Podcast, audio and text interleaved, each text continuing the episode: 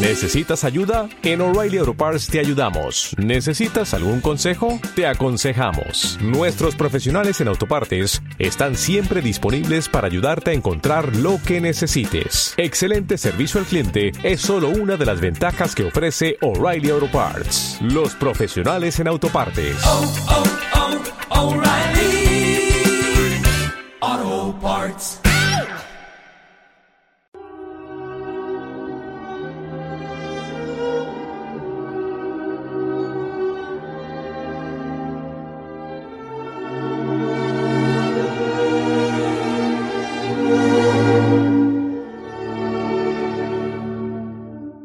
Entrega total al corazón eucarístico de Cristo y a la Iglesia.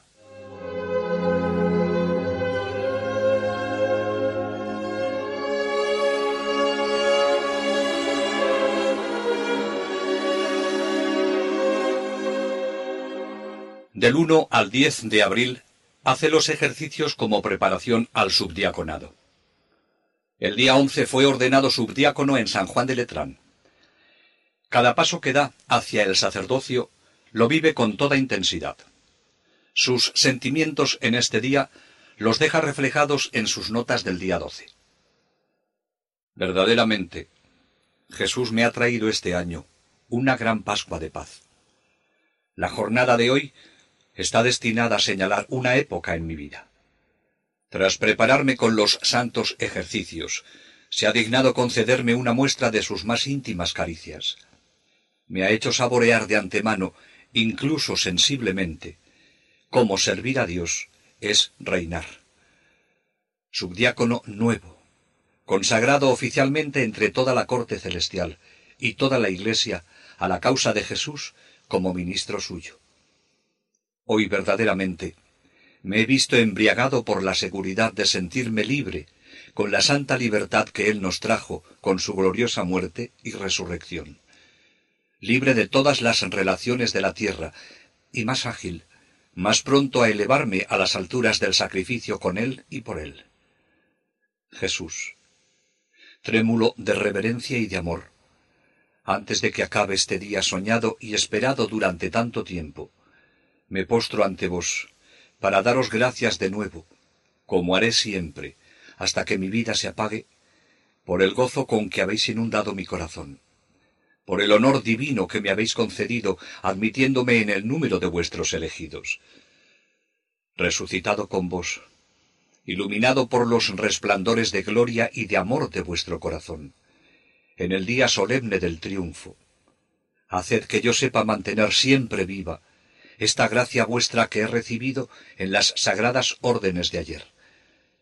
Que desde este día progrese verdaderamente, creciendo en fuerza, hasta que esté saciado cuando aparezca de nuevo tu gloria. El 16 de abril anota cómo debe conducirse en sus relaciones con los demás. Mis relaciones con los demás serán verdaderamente santas cuando sea perfecto en el hablar. A este respecto, debo observar una delicadeza singular y no dejarme inducir nunca, por ningún motivo, a hablar, aunque sólo sea menos bien, de mis compañeros o de mi prójimo. Las ocasiones de ejercitarme son innumerables a lo largo de la jornada. Las aprovecharé para elevar la mente a Dios y hacer actos de humildad profunda. Después de todo, Debo estar convencido de que mi prójimo es siempre mejor que yo, y por ello digno de mayor respeto. No separa el intenso amor que tiene al Señor con el amor que debe practicar con el prójimo. Siempre penetra a fondo en las enseñanzas evangélicas.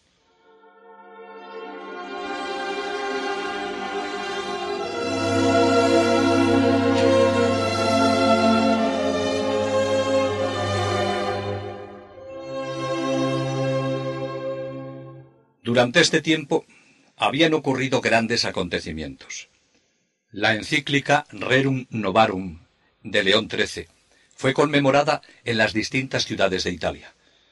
La participación de Ángel Roncalli nos dice él mismo cómo fue. Al no estar preparado aún para el trabajo apostólico, no he creído encontrar otro medio mejor de recordar el gran acontecimiento y prestar mi modesta colaboración de alabanza y de entusiasmo ardiente por la gran idea, que unirme más estrechamente a Jesús, con el afecto y la oración. Yo he orado con fervor ante el Santísimo Sacramento, verdadero pan celeste, que verdaderamente dará la vida al mundo. El día 20 de julio muere el Papa León XIII. Le sucede José Sarto, que eligió el nombre de Pío X. Ángel pudo asistir a los ritos fúnebres, a las fumatas del cónclave y después a la coronación del nuevo Papa. Lo que Ángel Roncalli sabía de José Sarto era que fue campesino como él. Poco a poco, este seminarista va ascendiendo los peldaños que le llevarán a la cima que tanto ansía, sacerdote de Jesucristo. Del 9 al 18 de diciembre del mismo año 1903, hace los ejercicios espirituales como preparación para ser ordenado diácono. Interesantes son las notas de estos ejercicios. Recogemos algo de lo que dice al final. ¿Qué haré una vez terminados los ejercicios? Para no sobrecargarme demasiado y confundirme sin resultado positivo, debo hacer una sola cosa. Vivir no de día en día como San Estanislao de Cosca, sino de hora en hora como San Juan Bermans. La acción que debo realizar en cada momento y nada más. Ese debe ser el objeto de todos mis cuidados y el mejor ejercicio de perfección. Dios no mira el número de acciones, sino el modo como las hago. Él reclama el corazón, no otra cosa. Un exquisito sentido de la presencia de Dios como término de todo y un total olvido de mí mismo. Solo estas dos cosas. Mi acción, sea la que fuere, está completa. Atenderé a mis ocupaciones conforme vayan sucediéndose, con calma, con compostura, con inefable sencillez, como si yo hubiera venido al mundo precisamente para esta acción, como si Jesús me lo hubiera mandado con su propia boca y estuviese a mi lado mirándome. De las otras obligaciones me preocuparé después, una tras otra, sin muestra alguna de prisa, sin angustias, sin dejar nada incompleto, sin tosquedad en el trato, sin negligencias. Sigue sintiendo la invitación de Jesús a seguirle por el camino de los desprecios y humillaciones, y las dificultades dice que las supera al contemplar las lecciones que Él nos da en su pasión. Jesús, en la cruz, naufragó en un mar inmenso de dolores e ignominias. No profiere queja alguna solo tiene sentimientos de compasión y perdón para sus enemigos. También yo, en las pruebas que el Señor tuviera a bien mandarme, me esforzaré por no decir nada, ni siquiera desahogándome con los amigos. Si me mortifican, especialmente con malos resultados en materia de estudio, inclinaré la cabeza sin mendigar adulación de nadie, sorbiéndome en paz mi confusión, con gozo y sin angustiarme por nada, como si se tratara de un regalo, de una palabra dulce, de una caricia que Jesús me hiciese. En todas las circunstancias jamás me gloriaré a no ser en la cruz de nuestro Señor Jesucristo. Grandes deseos que va haciendo realidad laten en el corazón de este futuro sacerdote. Esta penúltima tarde de mis ejercicios después de haber meditado la pasión de Jesucristo, me he sentido lleno de una gran paz, especialmente al escuchar la lectura del refectorio durante la cena sobre la vida del padre Claudio de la Colombier, donde se hablaba concretamente de los movimientos de la gracia obrados en él con ocasión de los ejercicios, mientras se hallaba en Londres. He experimentado una especie de ardiente deseo de entregarme por completo, con mano fuerte, a la consecución de la auténtica santidad, precisamente lanzándome por ese camino de la santa humildad y abyección delante de Dios y de los hombres. He sentido un poderoso impulso encaminado a comunicar un fervor nuevo y más intenso a todas y cada una de mis prácticas de piedad, y al cumplimiento de todos mis otros deberes como alumno y como prefecto. A rejuvenecer sobre esta base toda mi vida espiritual. No cesaré de pedir a Jesús que no se canse de mantener mi ímpetu con los mismos sentimientos que experimento hoy. Preveo las caídas, por desgracia.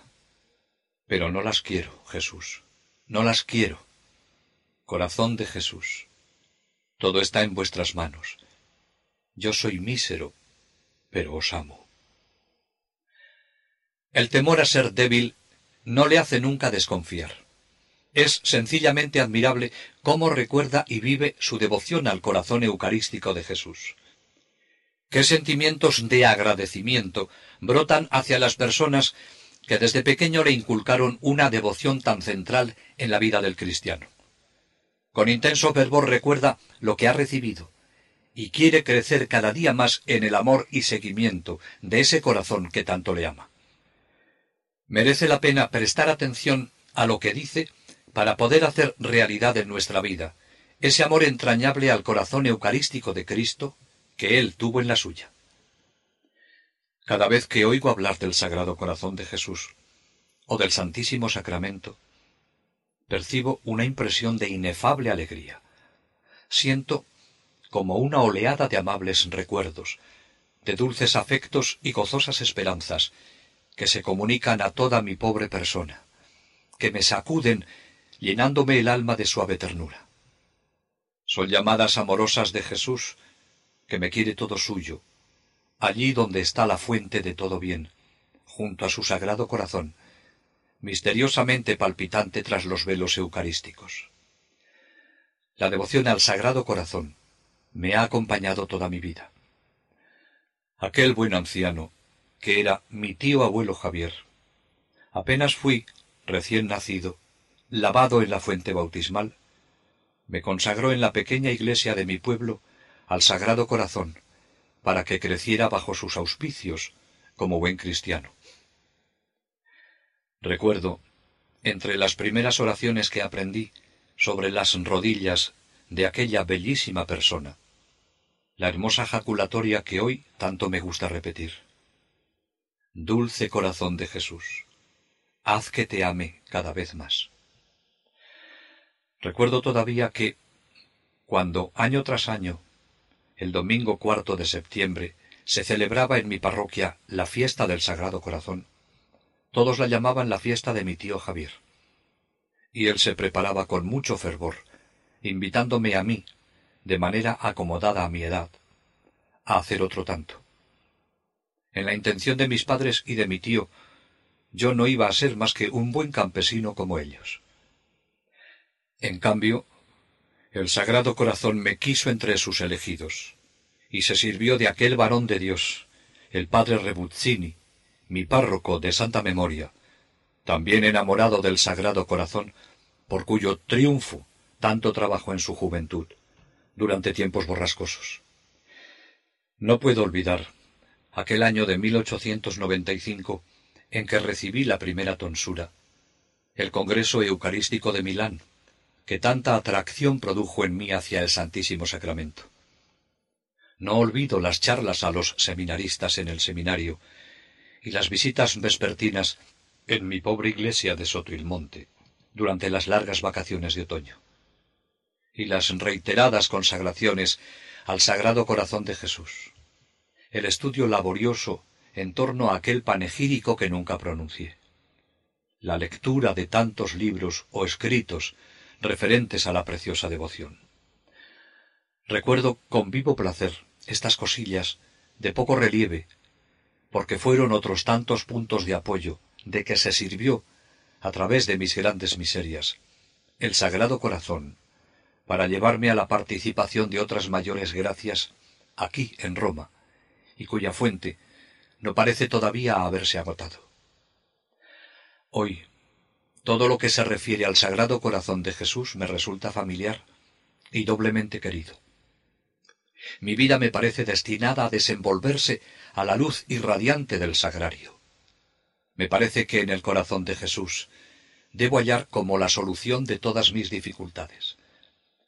Me parece también que estaría dispuesto a dar mi sangre por el triunfo del Sagrado Corazón. Mi deseo ardiente es poder hacer algo por ese precioso objeto de amor. A veces el pensamiento de mi soberbia, de mi increíble amor propio, de mi gran miseria, me atemoriza, me desanima y pierdo aliento. Pero pronto hallo motivo de consuelo en aquellas palabras que dijo Jesús a Santa Margarita. Yo te he elegido para revelar las maravillas de mi corazón, porque eres un abismo de ignorancia y de miseria. Sí, quiero servir al Sagrado Corazón de Jesús, hoy y siempre. Quiero que mi devoción a Él, oculto en el sacramento del amor, sea el termómetro de todo mi progreso espiritual. El resumen de todas mis resoluciones en estos ejercicios es querer hacer todo lo que he venido anotando hasta este punto, en unión íntima con el Sagrado Corazón de Jesús sacramentado. Así, el pensamiento de la presencia de Dios y del espíritu de adoración tendrá en todos mis actos, por término inmediato, a Jesús, Dios y hombre, realmente presente en la Santísima Eucaristía. El espíritu de sacrificio, de humillación, de desprecio de mí mismo a los ojos del mundo, se verá iluminado, sostenido y confortado por la idea continua de Jesús humillado, anonadado en el Santísimo Sacramento. Me será dulce abajarme y confundirme en unión con el corazón divino, tan ultrajado por los hombres. Y cuando el mundo no tenga por mí sino olvido y desprecio, mi mayor gozo será buscar y hallar aliento solamente en ese corazón, que es la fuente de todos los consuelos. Llamo la atención de mi mente y voluntad sobre dos prácticas especiales de vida diaria, la Santa Comunión y la visita vespertina, sin hablar de las continuas aspiraciones con que me esforzaré habitualmente por asaetear al corazón del Verbo, como hacía San Luis. Determino no concederme reposo hasta que pueda considerarme realmente anonadado en el corazón de Jesús. Oh corazón divino, yo no sé hacer otra cosa sino prometer y mostrar así el afecto que hoy me parece sentir hacia vos, con un gran temor, eso sí, por el mantenimiento de mis propósitos. Es una página deliciosa que nos haría mucho bien meditar y vivir. No podía faltar el recurso a la Virgen, a quien siempre acude con amor filial, y cuyo año jubilar, que recuerda el cincuenta aniversario de la definición dogmática de su Inmaculada Concepción, se iba a inaugurar. Concluyo mis ejercicios, a los pies de María Inmaculada. Es este el año de la fiesta, de los triunfos de María, al mismo tiempo que el último de mis estudios teológicos el año de mi ordenación sacerdotal.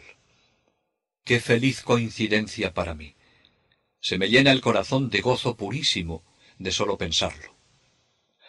Oh Jesús, oh María, ayudadme para que éste sea definitivamente mi año de salvación. El 18 de diciembre se ordenó de diácono, y al terminar su cuarto curso de teología, el 8 de junio de 1904, solicitó ser ordenado sacerdote.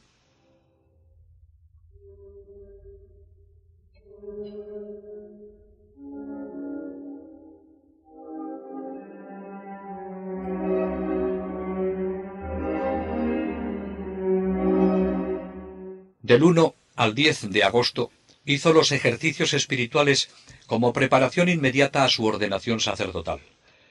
Como siempre, escribe sus impresiones, deseos y respuestas generosas a las invitaciones del Señor. Los termina con estas palabras. Pensemos en el sacerdocio y pensemos seriamente. Me encuentro aquí, en este santo retiro para tal fin. Es una gran hazaña, el acto más solemne de mi vida.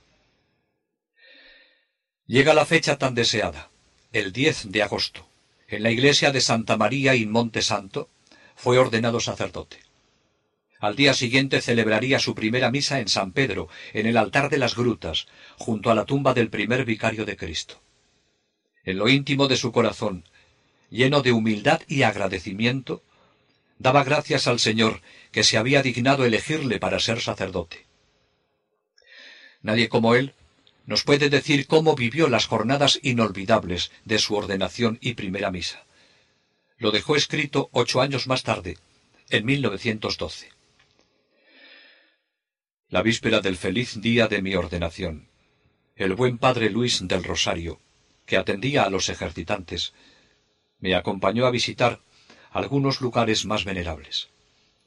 Fui con él a San Juan de Letrán, a orar en aquella basílica, a renovar mi acto de fe.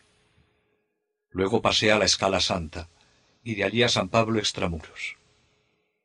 ¿Qué dije al Señor aquella tarde junto a la tumba del apóstol de las gentes?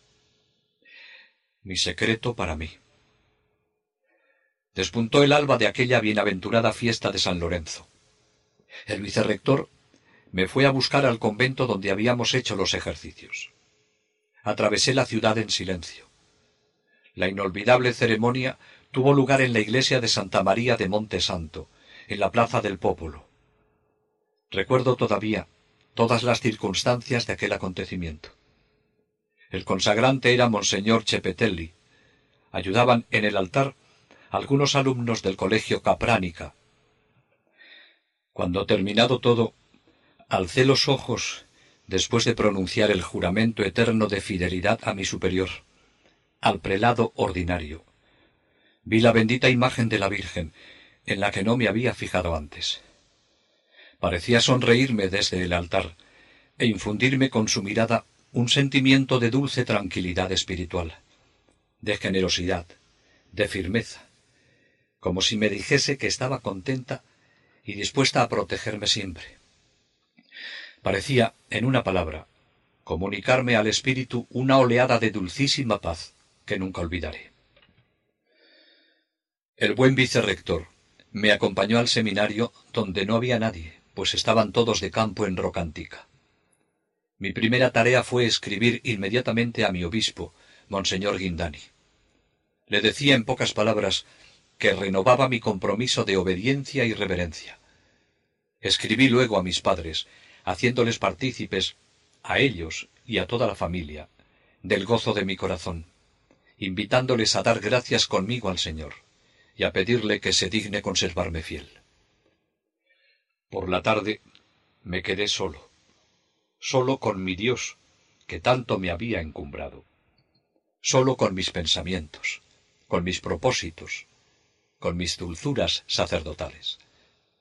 Salí recogido con el Señor, como si Roma estuviera desierta, visité las iglesias de mayor devoción, los altares de los santos que me habían sido más familiares, las imágenes de Nuestra Señora. Fueron visitas muy breves. Me parecía como si aquella tarde tuviera yo una palabra que decir a todos, como si aquellos santos tuvieran también cada uno una palabra para mí. Y de verdad, Así era. Al día siguiente, el vicerrector me acompañó a San Pedro para celebrar la primera misa. Cuántas cosas me dijo aquella gran plaza cuando la atravesé. Había pasado por allí muchas veces y siempre con emoción. Pero aquella mañana... Y dentro, el templo majestuoso, uno de los recuerdos más venerables de la historia de la Iglesia. Bajé a la cripta, junto a la tumba del apóstol. Se encontraban allí un grupo de amigos. Qué consuelos en aquella misa. Recuerdo que, entre los sentimientos de que rebosaba el corazón, uno dominaba a los demás. Un amor grande a la Iglesia, a la causa de Cristo, del Papa. Una entrega total de mi ser al servicio de Jesús y de la Iglesia. Un propósito un sagrado juramento de fidelidad a la cátedra de San Pedro, de trabajo incansable por las almas. Y aquel juramento, que adquiría una especial solemnidad por el lugar en que me encontraba, por el acto que realizaba y las circunstancias que le acompañaban. Lo conservo todavía aquí, vivo y palpitante, en el corazón más que cuanto la pluma sea capaz de describir. Dije al Señor, junto a la tumba de San Pedro, Señor, tú lo sabes todo, tú sabes que te amo. Salí de allí como aturdido. Los pontífices de mármol y bronce, colocados a lo largo de la basílica, parecían mirarme desde sus sepulcros con un significado nuevo en aquel día, como para infundirme ánimos y gran confianza. Pero el día de su ordenación también quedaría marcado para él por otro suceso inolvidable. Hacia mediodía me esperaba un nuevo consuelo, la audiencia del Papa Pío X. Me la consiguió mi vicerrector. Cuán agradecido le estoy por todo lo que hizo por mí en aquellos días benditos. Y me acompañó a la misma. Cuando el Papa llegó hasta mí y el vicerrector me presentó, él sonrió y se inclinó para escucharme. Yo le hablaba de rodillas. Le dije que me sentía dichoso al poder ofrecer a sus pies los sentimientos que por la mañana, durante la primera misa, había depositado junto a la tumba de San Pedro, y se los expuse brevemente como pude. El Papa entonces, permaneciendo inclinado y poniéndome la mano sobre la cabeza, casi hablándome al oído, me dijo Bien, bien, hijo, así me gusta. Yo pediré al Señor que bendiga especialmente esos buenos propósitos, y sea usted de verdad un sacerdote según el corazón de Él. Bendigo también todas sus demás intenciones, y a todas las personas que en estos días se regocijan con usted. Me bendijo y me dio a besar la mano. Siguió luego adelante. Habló con otros. Creo que con un polaco. Pero de pronto, como siguiendo el hilo de su pensamiento, volvió a mí y me preguntó cuándo iba a volver a casa. Yo le dije, para el día de la Asunción. Oh, respondió, qué fiesta habrá en su pueblecito, y cómo sonarán ese día las hermosas campanas de Bérgamo. Y siguió su camino sonriendo. Sigue contando cómo vivió los días siguientes a este gran acontecimiento.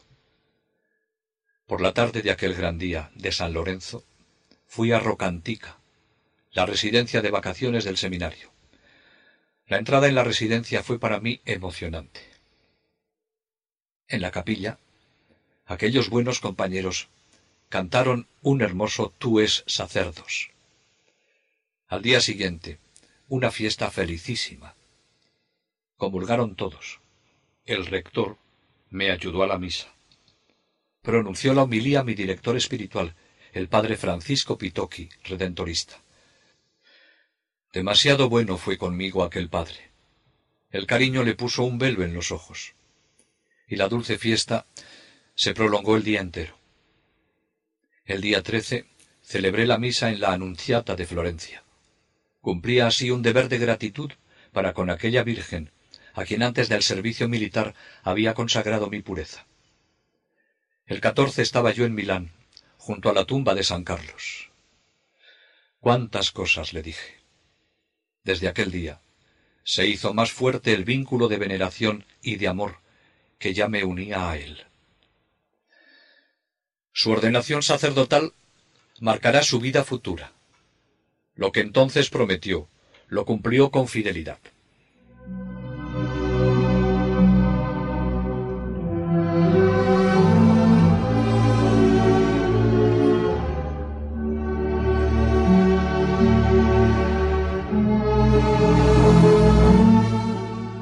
Pletórico de alegría, estaba el corazón de Ángel el día quince, fiesta de la Asunción de la Virgen. Este día fue uno de los más gozosos de su vida. Claro que repicaron las campanas el quince de agosto en Sotoilmonte, y de todos los corazones brotaba una alegría inmensa y un profundo canto de alabanza y agradecimiento, porque consideraban al nuevo sacerdote como uno de sus hijos más queridos. Pero fueron sus padres, sobre todo, quienes, después de Ángel, vivieron con toda intensidad este día. La iglesia estaba llena. sus padres con el alcalde en primera fila. Qué bien comprende ahora su padre, emocionado, que ha merecido la pena el renunciar a la ayuda de su hijo en el campo para entregarlo a que trabajara en el campo del Señor. Su hijo es ministro de Cristo.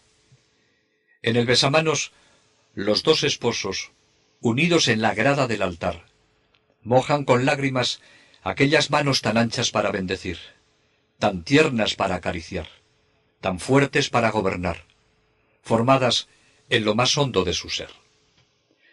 Los sentimientos que animaban al nuevo sacerdote vienen indicados por el versículo bíblico escogido como recuerdo de su ordenación.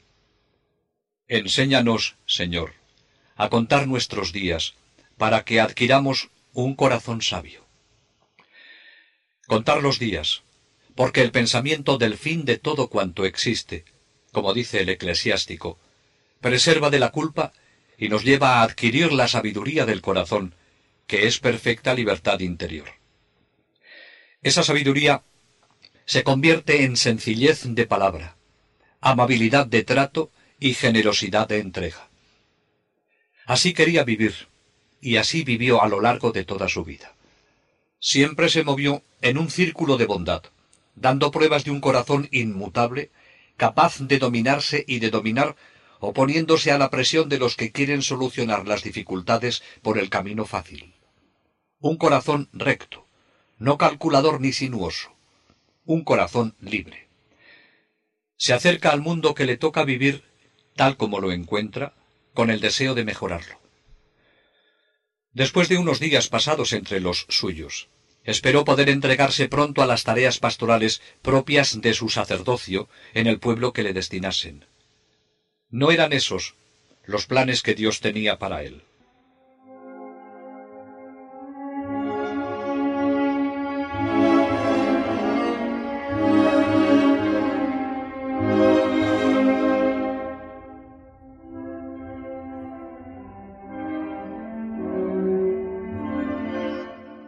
Este año el Señor le reservaba otra gracia. Tomó parte en el Congreso Mariano que se organizó con motivo del 50 aniversario de la proclamación del dogma de la Inmaculada Concepción. Así recoge lo que fue para él ese día. Recordaré ese día entre los más solemnes de mi vida. Hoy he experimentado una gran alegría, con el corazón lleno de gozo purísimo al asistir a los solemnes triunfos de María en la Basílica Vaticana y en todas las iglesias de la ciudad. Fue una competición cordial y amorosa con que toda Roma quiso mostrar una vez más su afecto a la Virgen bendita.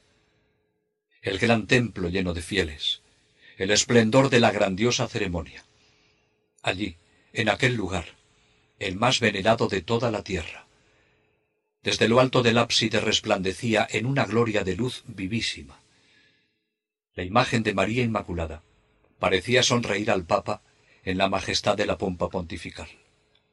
A la corte imponente de cardenales, de obispos llegados en gran número desde todos los puntos de la tierra, de dignatarios eclesiásticos y laicos, mientras en la celebración de los sagrados misterios se difundían las armonías de Perosi como voces celestes por las amplias naves y subían en busca de ecos más dignos hasta la inmensa cúpula.